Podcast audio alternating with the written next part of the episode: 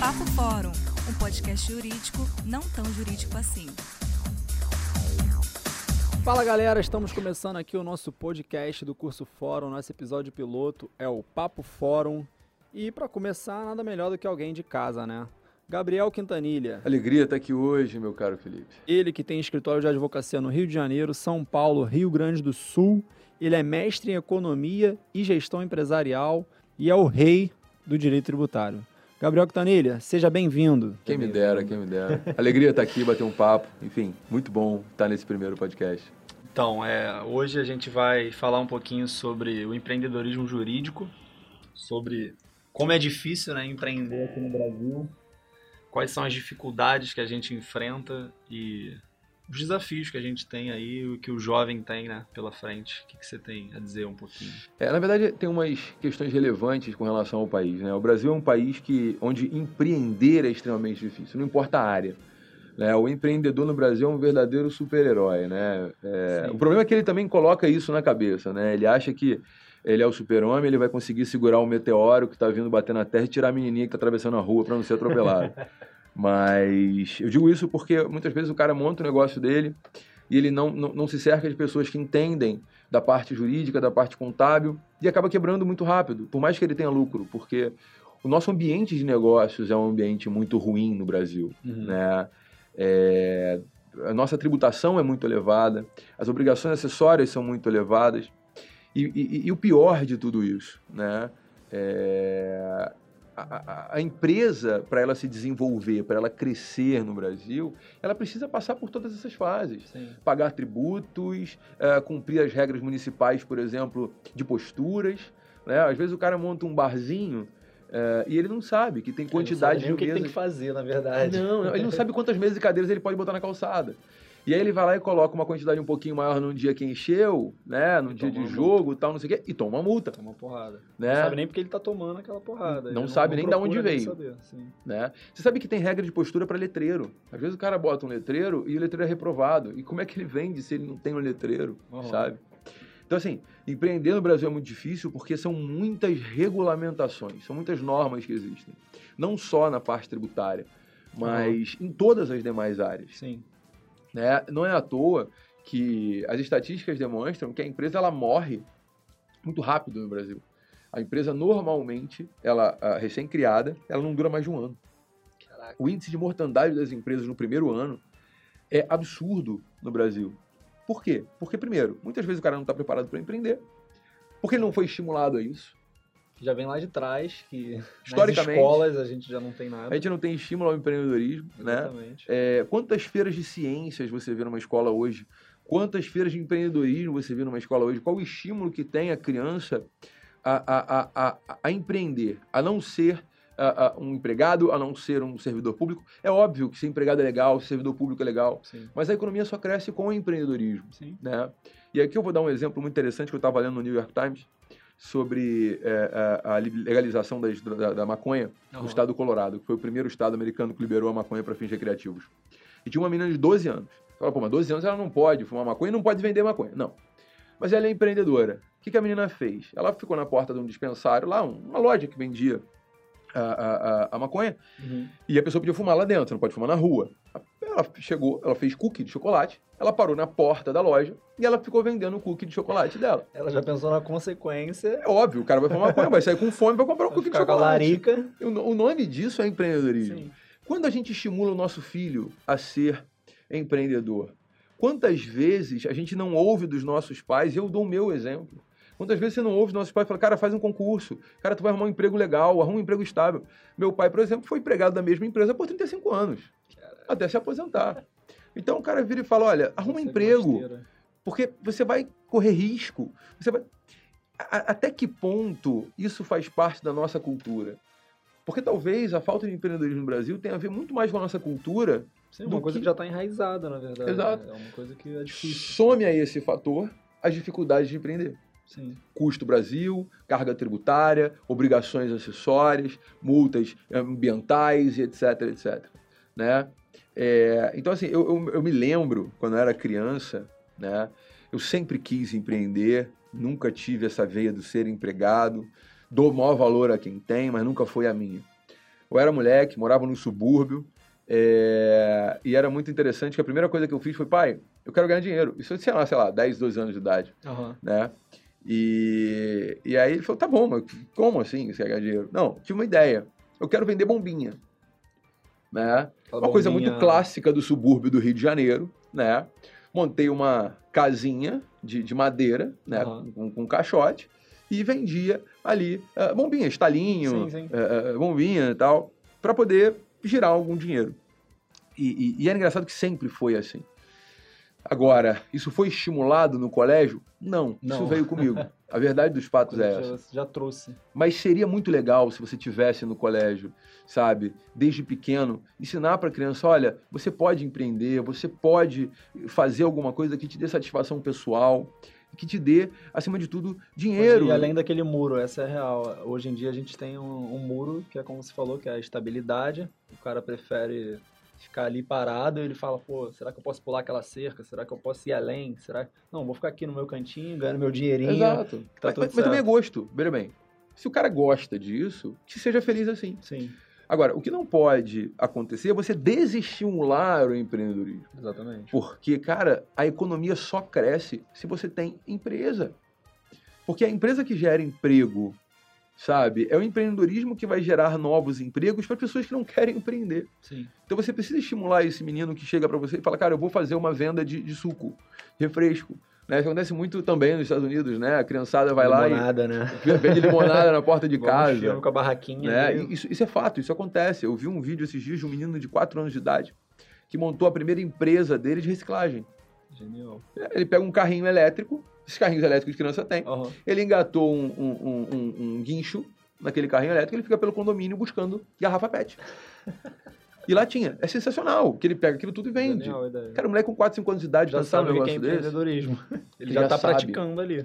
já sabe o que é empreendedorismo. Aí você chega pro pai dele e pergunta: o que, que você acha disso? Acho legal pra caramba. Eu Uhum. estimulo esse moleque porque eu quero que ele cresça. E é isso que a gente precisa mudar. E aí eu brinco falando que a diferença cultural nossa para um país empreendedor, né? E eu vou usar novamente o exemplo dos Estados Unidos. Aham. Não que ele seja um exemplo para qualquer coisa, mas em empreendedorismo a gente sabe que, Sim, que- que é um país extremamente falar, empreendedor. É, você chega para o americano, né? O americano passa, ele olha uma casa maravilhosa em Malibu, na beira do mar, espetáculo, é igual a casa do Tony Stark, né? ele olha aquela mansão e ele olha e fala, putz, cara, o que, que eu tenho que fazer para comprar uma mansão dessas? O, o que, o que eu vou criar? Onde eu vou investir para criar uma, para construir uma mansão dessas para mim? Aham. Aí você chega pro brasileiro, de um modo geral, e fala assim: vem cá, é, olha essa mansão que bonita. Ele fala: hum, roubou. Quero mais é que ele perca tudo. N- não é mais é ou menos é o que assim? você falou, cara. Eu acho que é um problema cultural, é uma coisa que já tá enraizada e que a gente precisa começar. Assim, eu acredito também que esteja mudando, que já foi pior. O Sem cenário dúvida. Sem já dúvida. foi bem pior. Até pela necessidade. Falou. Sim, pela necessidade. Né? Mas Hoje- que ainda tá impregnado ali, que a gente tem que falar, cara, você pode ir além, você pode vender o seu, você pode fazer o seu, enfim. Nós temos um problema no Brasil hoje. O empreendedorismo é estimulado principalmente pelo desemprego. Sim, Né? que é a necessidade, é o motivo. Mas o cara, por exemplo, quando ele, se ele tem um emprego dele, se ele tá ganhando dinheirinho ali, são poucos que vão falar, pô, eu vou montar meu negócio, eu Sem acho que dúvida. eu posso sair um pouquinho daqui, o cara não vai. Se ele tiver estabilizado, essa é real, ele não vai querer empreender. Mas a classe jovem no Falou. Brasil hoje, a, a galera do primeiro emprego, 36% está desempregado. Sim. Então, assim, isso vai gerar uma necessidade do cara buscar um- alguma forma dele, da subsistência dele. Aham. E assim, cá entre nós, cara, a primeira mudança disso é o próprio, o próprio figura do Uber. É, Motorista o Uber aplicativo. É um ótimo exemplo. É um- é- o cara é um empreendedor, Sim. porque ele percebeu a necessidade, ele percebeu que tinha como ele sobreviver após aquela crise que ele passou na vida. Muitas, muitas pessoas estão ali, estão desempregadas, perderam o emprego na crise econômica. E o cara foi pra lá e botou a cara a tapa e, e foi empreender, Tá com os riscos do negócio. ali, sim. Porque empreender é arriscado. É óbvio que é arriscado. Principalmente no Brasil. né? É óbvio que é arriscado. O grande problema disso é, no final das contas, você não fazer nada. Ah, é porque é arriscado eu não vou fazer nada? É isso que trava a economia. Aham. E aí, trazendo isso para o direito, né? É, que é onde a gente Você tem hoje, no Brasil, a maior quantidade de estagiários de direito do mundo. o Brasil. No Brasil. Tem estudante de direito no Brasil. Não é estagiário, necessariamente. Estudante de direito. Estudando direito. Você tem é, é, mais estudantes de direito no Brasil do que no mundo inteiro. Você diz o graduando, né? É, o graduando. O cara que tá na faculdade de direito. Uhum. Você tem mais no Brasil do que no mundo inteiro. Você tem mais faculdade de direito no Brasil do que no mundo inteiro. Bizarro, né? Isso é um dado É bizarro, né? E aí você pensa, pô, mas o cara vai fazer concurso público. Legal, não tem vaga para todo mundo, por óbvio, Claro. né? Ah, o cara vai buscar um emprego no escritório. Também não vai ter vaga para todo mundo, por óbvio, né? Uhum.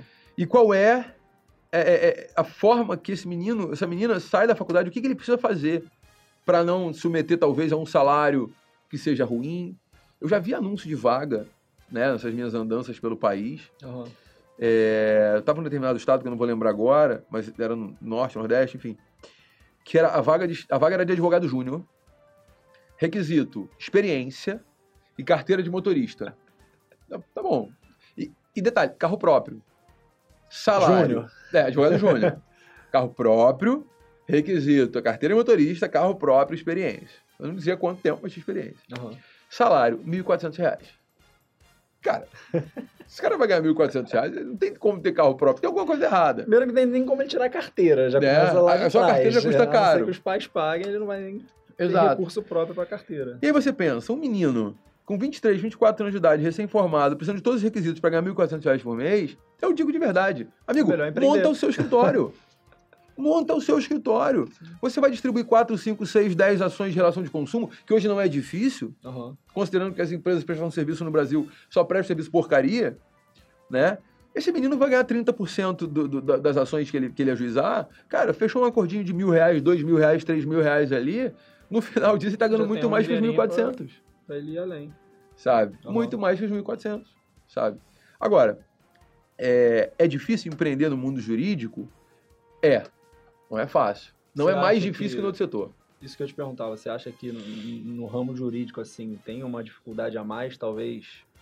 O código de ética influencia um pouco? Você acha que, que tipo, tem uma galera ali falando, ó, vai com calma? Você acha Sem que isso dúvida, cria uma sem barreira? dúvida. O código de ética é uma barreira muito grande para o advogado, por causa das limitações trazidas pelo código de ética da OAB. Aham. Ele precisa se modernizar e ele precisa chegar a- ao momento atual que nós vivemos, sabe? Que é o momento ah, da vida online. É o momento do cara Era que... digital. Era digital, exatamente. É a advocacia 4.0. Aham. Cadê a advocacia 4.0?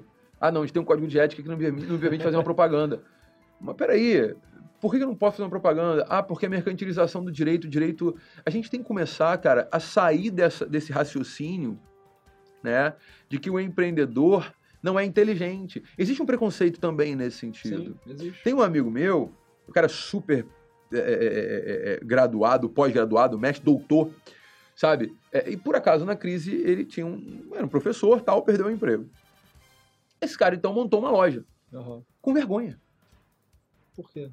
Porque loja, comércio, não, não- Já, não- já tem aquele, ah, sabe? uma loja. não, o cara é comerciante. O cara tá, tá- ficou pobre, Ficou tá quebrado. pobre, Exato. Perdeu o raciocínio dele. Sim, é. Não, não é isso. Empreender não tem nada a ver tá com o grau de de inteligência e você não fica mais burro ou mais inteligente você empreendeu. É, exato. E no direito, a gente tem essa ideia, inclusive, de que o advogado não tem que fazer propaganda, de que o advogado não tem que se vender. Ninguém ensina na faculdade que você tem que vender o seu produto e como você vende o seu produto.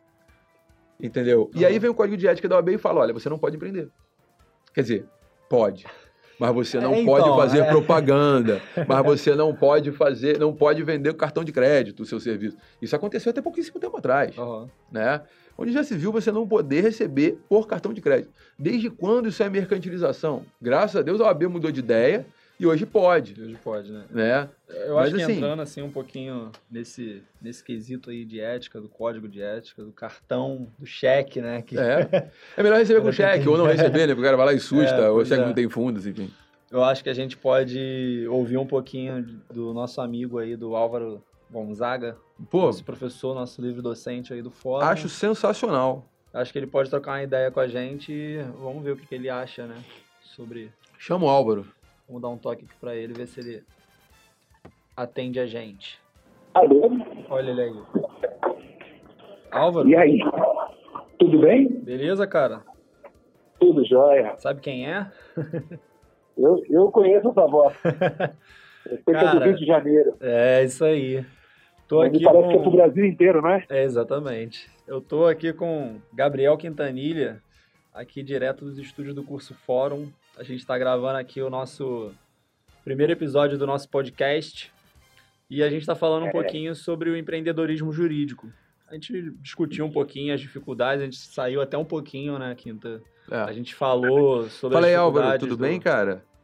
Tudo bem, Quintanilha? Como é que tá? Tudo ótimo. Prazer falar contigo, sobretudo sobre esse assunto que você sabe que eu gosto muito.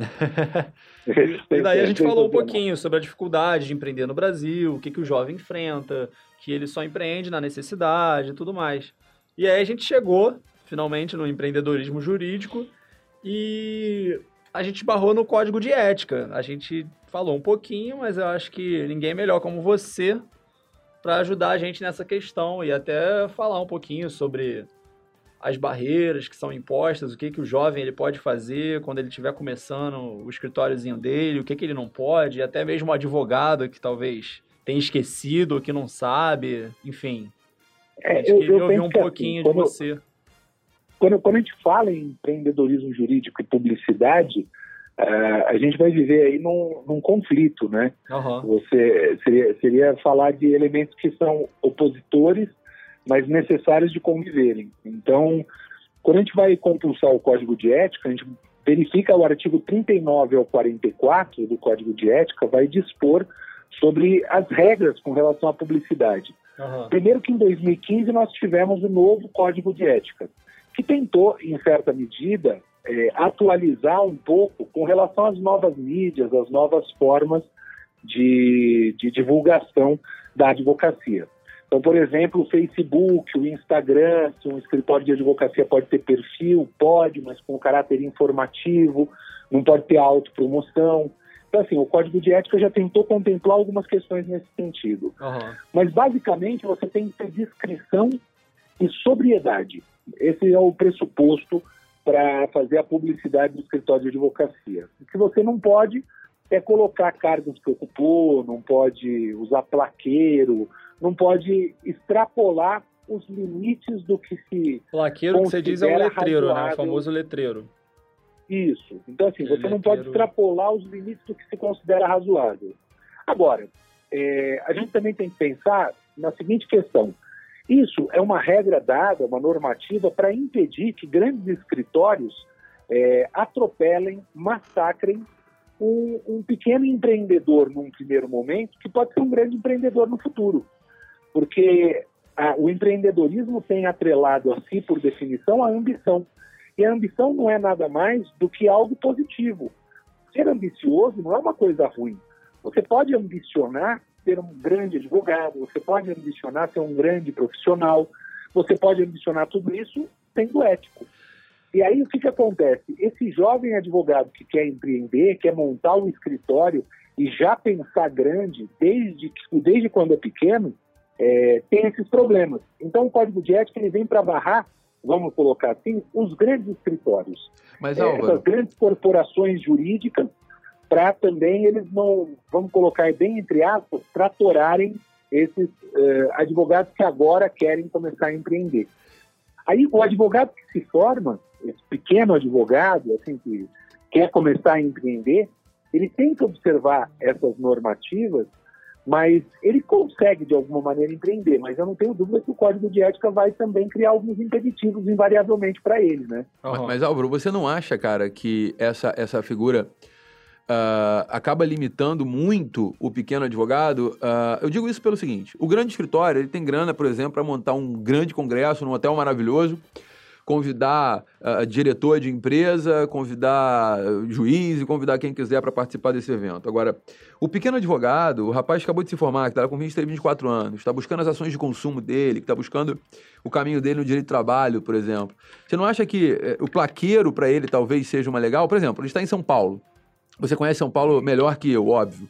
Botar um plaqueiro, é, é, é, um rapaz vestido de colete amarelo, escrito assim, advogado trabalhista, uh, ali na República, onde tem muita empresa de terceirização. Você não acha que isso seria uma forma de captação razoável para esse, esse menino que começou? Eu penso, eu, penso, eu penso que não, porque o princípio da confiança é o que rege a relação advocatícia.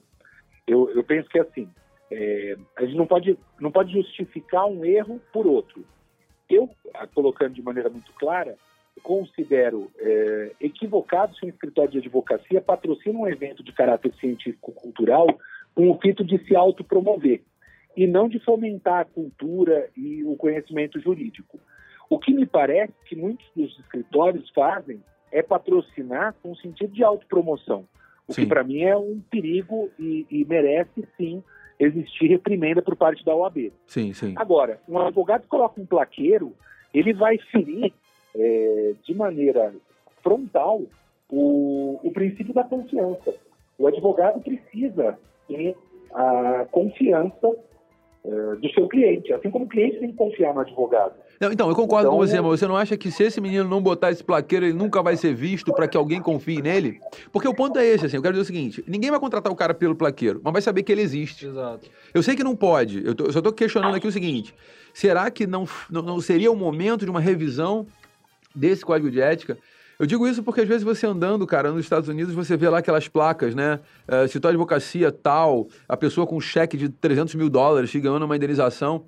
Você nunca saberia que aquele advogado existe se não fosse aquela propaganda. Agora, não quer dizer que você vai contratá-lo. Você vai lá, você vai visitar, vai ver se você que, é, é gosta. Que aí também, novamente, aí o, o próprio modelo norte-americano, ele também é, gera um, um sincretismo, um anacronismo com o modelo brasileiro, se você pegar o código de ética, quando diz que você não pode prometer sucesso na causa nem insinuar isso. Sim. Quando o sujeito aparece com um cheque lá com o valor assinado, a pessoa já se vê segurando aquele cheque. Então também gera um problema, porque é exatamente o, o fito do marketing é esse, né? O é. sujeito é. ele quer se ver vencedor ali naquela, naquela demanda.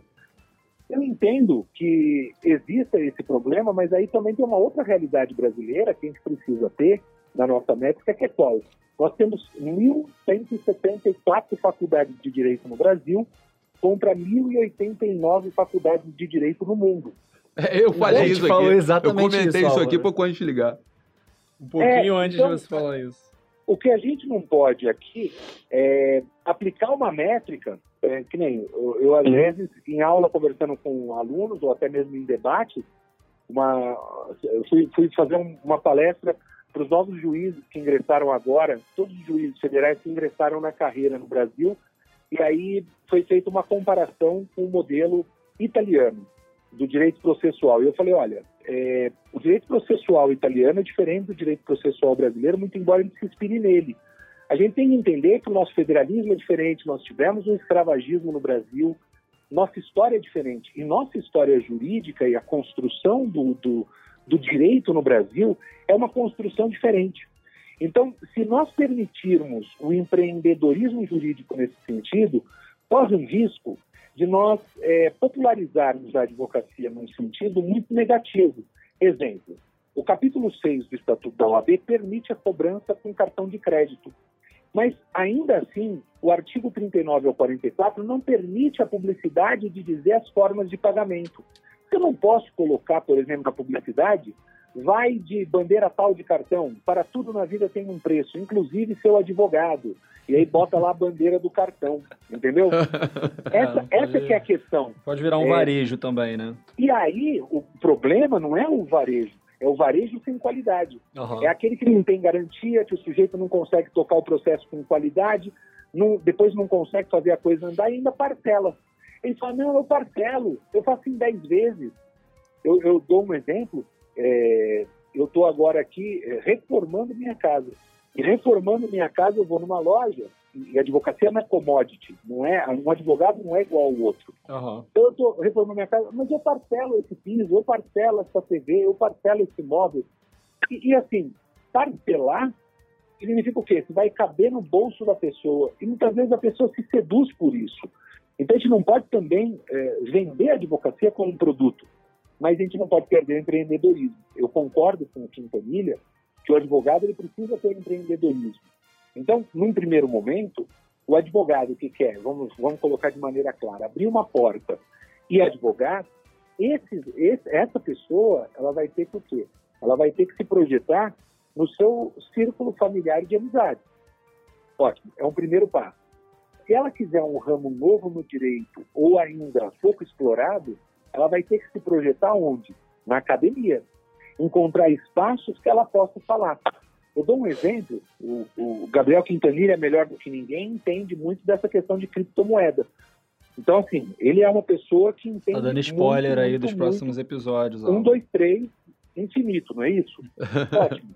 Mas, assim, é... veja só, por entender isso e por ter começado a advocacia, empreendido no começo, o Quintanilha, seja sincero, você começou advogando com uma portinha. E comecei hoje, parcelando no horário. Escritório, hoje a porta do escritório se alargou, não é verdade? O Álvaro. Ela vem se alargando, ela vem se ampliando e ela vem ganhando espaço no Brasil e reconhecimento. O Álvaro, deixa eu te e contar como? uma coisa. Eu, eu comecei com uma portinha. Você expõe.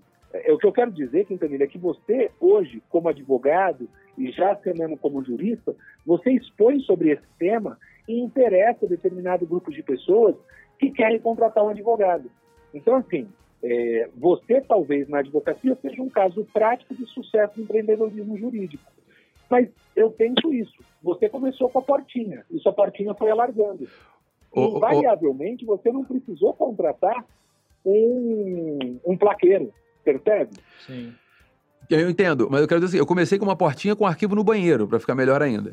Aí, ó. Porque não tinha espaço. Agora, tem um detalhe, né, cara? Parcelar honorários tá é vida, hein? a sucursal em Miami, não é isso? Olha só, parcelar honorários é vida, sabe por quê? Porque quando o cara tá abrindo, lá na minha época que eu, que eu comecei, né, sei lá, 14 anos atrás, é, é, quando, você, quando vem um cliente que você faz a parcela, você já para e pensa assim, putz, mês que vem eu vou receber 300 reais. Entendeu? Já, já, já tá guardado ali. o, o, parcelar não é nem uma questão de marketing, é uma questão de sobrevivência. É verdade. Ô Álvaro. Sim, foi. E partindo então, assim, do princípio. Você deu uma aula, né? Aqui agora, um pouquinho de ética. Partindo do princípio, vamos supor. Supor não. Não pode o plaqueiro, beleza. A gente vai um pouco para o marketing. Tava falando com Quintanilha que a gente está vivendo um momento digital, tá tudo rápido, hoje é tudo instantâneo.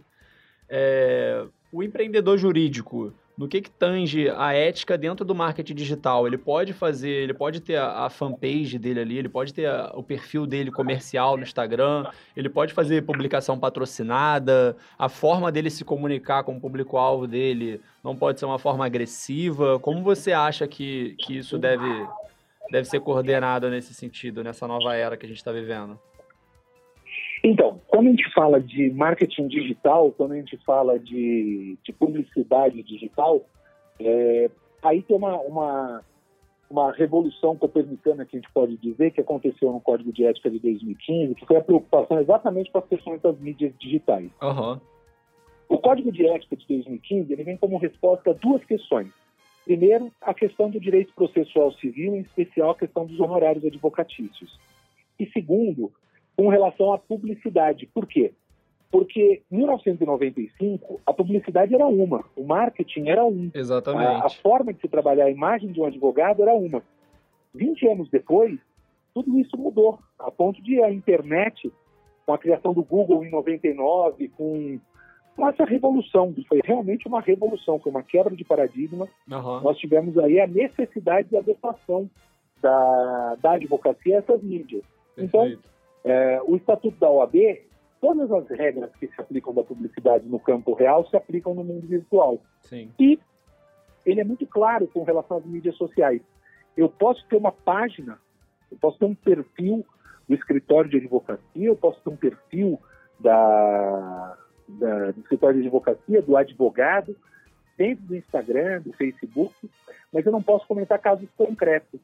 Eu só posso falar a respeito de, de, de questões genéricas e com o fito de informar, educar.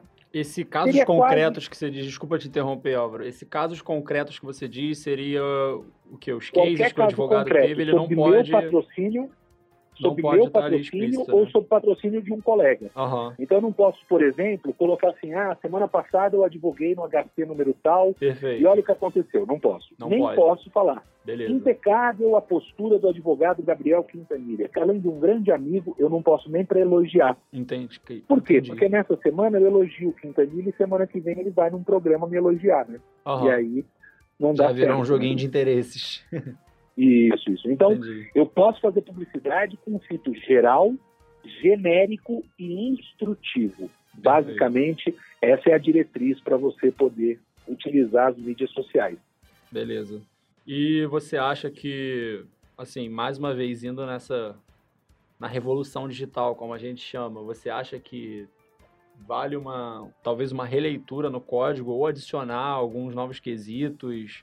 Você acha que vale um, uma área específica só voltada para o marketing digital? Você acha que ele já merece ou você acha que não? Hoje, o código atualmente, o código a já... respeito do marketing digital. Uhum. É, e aí a gente entra numa questão que até outro dia debatia isso com o Felipe Novaes. Uhum. É, o direito penal, ele precisa ficar regulando todas as relações ou ele já dispõe numa espinha dorsal o Código Penal já dispõe das situações que se espera. Uhum. Então, assim, eu penso que o Código de Ética, já falando de publicidade de uma maneira geral, Sim. ele abarca a questão do, do, digital e eu penso que não precise de, de, de algo mais. Entendi. Agora, não, não, não quero também aqui dizer que o Quintanilha não está assistindo de razão quando ele aponta que é um desafio para quem começa na advocacia abrir a portinha. Mas aí também para quem nos ouve, aqui. É muito legal falar isso no curso fórum para quem nos ouve.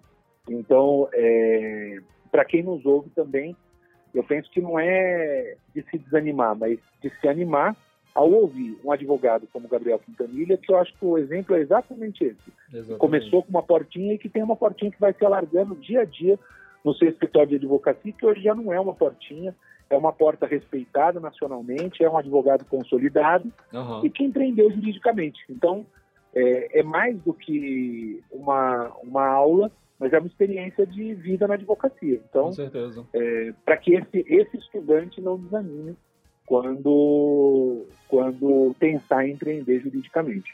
Perfeito. Pô, obrigado, Álvaro. Fico feliz aí com o elogio. Obrigado mesmo. Não, mas é isso mesmo.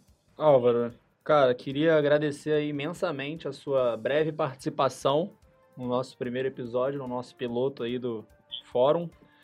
Queria já aproveitar e deixar um convite para você vir aqui no Rio gravar um episódio com a gente. Com o maior prazer. A gente vai embarcar aí nesse podcast. E obrigado, cara. É sempre um prazer ouvir você aí, o seu imenso conhecimento. Pô, eu que agradeço. Quero mandar um abraço pro Quintanilha. Álvaro, foi ótimo, cara. Sensacional. Obrigado, obrigado, obrigado. Tudo sempre aprendendo. Muito obrigado. Agradecer aí a ideia do curso fórum. Achei muito bacana. É muito legal poder falar com os alunos para eles nos ouvirem né? Mais do que nos verem, nos ouvirem. Exatamente. Agora. Obrigado. Ah, então é isso. Obrigado aí. Bom trabalho aí. Pode voltar agora para sua rotina aí em São Paulo. E é isso. Beleza. Álvaro. Muito obrigado, cara. Obrigado. Valeu, gente. Um, um abraço, Álvaro. Obrigado, irmão. Valeu. Tchau, tchau. Tchau, tchau. logo. Então, Quinta, a gente ouviu um pouquinho aí o Álvaro, falou um pouquinho do código. É isso, assim, na verdade, é, fácil não é, mas se fosse para ser fácil, nada que é tentava. fácil vale a pena. É, nada que é fácil vale a pena, cara. Tem que ser difícil mesmo. O que é difícil é o que vale a pena, o que é difícil é o que te dá vontade de ir além. É igual videogame. São as fases. Quem joga videogame sabe disso. Eu sou da era do Mario Bros, né, cara? Exatamente. Super Mario Bros, que você, porra, passava a primeira, passava a segunda, tomava na cabeça, voltava e tentava tudo de novo. Vai de novo. É, é, eu brinco falando que o videogame, ele, ele gera empreendedorismo né? Porque é aquela é verdade, coisa de cara, você não é desistir é nunca, de você estar tá ali em cima, de você querer passar de fase, de você é querer zerar, de você querer chegar no final. Só que aqui só tem uma vida, né? Tem isso. É. Videogame. É, é exatamente. Videogame, dependendo do jogo, eu lembro que eu jogava no computador Doom, lembra do Doom? Claro. Eu lembro Clássico. até hoje. Doom lembro até hoje dos do, do, do, é, DDQD e DKFA para você ficar imortal e pegar todas as armas. Um mas, mas isso aí, metade mas de quem tá ouvindo a gente não, não sabe do que eu tô falando. Mas assim, eu acho que empreender, empreender tem que estar tá no sangue. Não adianta também o cara não ter nada a ver com isso e decidir falar, ah, hoje eu acordei empreendedor. Não, também não, não também rola. Não, não, rola. Tem que se preparar sim. Tem cursos muito bons sobre empreendedorismo em todas as áreas, não só na área do direito. É, tem que se cercar de pessoas que entendam, um bom contador, tem que ter um bom advogado dando orientação jurídica, uhum. né? E eu acho que o mais importante, Felipe, é o seguinte: desistir nunca é uma opção desistir nunca é opção. Se o seu desejo é tocar o seu escritório de advocacia, montar é, é, é, o seu núcleo de trabalho, cara, abraça, vai, porque vai dar certo. Há um tempo de maturação. Não vá achando que você em seis meses vai ficar milionário. Isso não vai acontecer, a não ser que você tenha muito boas influências na família. Sim. Caso contrário, o tempo de maturação do escritório vai de 5 a 10 anos. 5 a 10 anos. 5 a 10 anos. Tem que ter paciência. Tem que ter paciência. É uma plantinha. Né? Cara, mas é o tempo Você do concurso plantar, público. Sim, Ninguém é se informa e passa no é concurso público imediatamente. Vai ficar 3, 4, 5 anos estudando. Então, assim, o tempo é o mesmo. O tempo é o mesmo. Agora, a diferença é, é, é, é se você quer empreender, você vai vir para uma rotina que não existe, ou seja, na advocacia você não tem rotina, cada dia é um dia diferente. É um novo desafio. É um novo desafio. e, e, e aquilo, é, é para quem gosta, é sensacional. Eu adoro acordar e não saber como vai ser o meu dia. Né? Depende de cada pessoa. Eu adoro, é, eu não sei. o máximo que eu sei é, cara. é hoje tem dissertação é oral, hoje tem o dia. O resto, eu não sei o que vai acontecer. Ótimo. Sabe? Então, cara, então, assim. É... Vem que vale a pena. É, isso aí, vem que vale a pena. Eu ia pedir para você fechar dando um conselho para o cara, porque como o Álvaro falou, você acho que melhor do que ninguém aqui é um grande exemplo de sucesso para gente. Se é o que o cara quer, cai dentro, vale a pena. E... Acredite. É cara, é o que eu falo sempre. É o que eu falo sempre. Acredite, porque vai valer a pena. Você pega vários exemplos de empreendedorismo no Brasil que deram certo porque uma pessoa acreditou. Às vezes uma ideia boba transforma em algo sensacional, Sim. né? É o bolo da avó não sei o quê, é, é o paleteiro de não sei o quê. É alguém que acreditou numa ideia que não parecia nada demais. Sim. E acreditou e deu certo. A advocacia também é assim. Acredite em você, acredite no seu, na, na, nas suas conexões, nos seus amigos, distribua seus cartões e, e, e, enfim, conquiste seus clientes e vai dar tudo certo. Pensamento positivo, organização e resiliência. Tem Ótimo. que ter paciência que vai chegar a hora. Perfeito. Quintanilha, vamos encerrando por aqui? Cara, foi um prazer enorme. Deixar, eu falo o dia inteiro. É isso que eu ia falar. Se deixar, a gente vai, vai seguir aqui. A gente Muito obrigado, tem que ter mais episódios. Obrigado, obrigado Cara, por me chamar para participar não, é... do primeiro uh, podcast do Curso Fórum. Uma honra muito grande para mim. É um prazer enorme. Estar no Curso Fórum, para mim, é uma alegria muito grande. Faz, faz muito parte da, da, do meu, da minha figura empreendedora estar aqui. Uhum. É, eu nunca desisti de estar no curso fórum desde o primeiro momento que eu botei o pé numa sala de aula. É, desde, desde a época que era outro curso, que tinha outro nome, eu queria estar aqui. Então, para mim, é uma realização muito grande. Muito obrigado, Felipe. Obrigado, Curso Fórum. É, enfim, galera que está me ouvindo aí, um beijo enorme. Foi um prazer. E eu queria dizer o seguinte: é, eu também quero fazer o meu convite, que eu tenho meu podcast semanal, ah, que é o seu, Tributologia. Tributologia. Tributologia, vai lá, segue lá no Tributologia. Já está no ar, inclusive. Já está no ar. Eu falo sobre direito tributário semanalmente. Não é o tributário chato, pelo contrário. A gente pega uma notícia uh, e traduz aquilo de forma técnica simplificada. Vai lá na Tributologia, você curte tributário. Se você curte empreendedorismo, Tributologia está lá para você. Obrigado, Felipe. Obrigado, Cus Fórum. E até a próxima. Gente, então, Gabriel Cantanilha, queria agradecer mais uma vez, porque é o que eu falo com a galera aqui. É cada dia eu estou aprendendo mais e mais com vocês. Vocês são exemplos de humildade e de perseverança, vocês conquistaram tudo aquilo que vocês sonharam e estão conquistando ainda mais. Queria agradecer pelo seu tempo, dessa sua breve participação aqui com a gente. E como você falou, cara, eu acho que é possível sim empreender no Brasil, mesmo com as barreiras. Eu acho que isso tem que seguir uma tem que ser uma motivação pro cara ou pra menina e que dá sim, cara. É possível. Eu acho que a gente tem que sonhar e e acreditar que vai dar certo. Então, gente, a gente vai fechando aqui o nosso podcast. Muito obrigado para quem chegou até o final. E só uma coisa, o Felipe falou para você sonhar. Mas não sonha muito, não. Acorda e Realiza. materializa é, o seu sonho. Porque ficar só, só sonhando sonhar, não resolve. Exato. Você também não vai nascer um escritório. então, gente, é, é isso. Curte aí. Compartilha com seus amigos. Manda no WhatsApp. Vai ouvindo no metrô voltando do trabalho. A gente também tem o nosso canal no YouTube, Fórum Play, que está muito legal, tem muita coisa bacana, tem um conteúdo imenso lá. Curte, compartilha e até a próxima, gente. Muito obrigado e é isso. Valeu! Valeu, galera!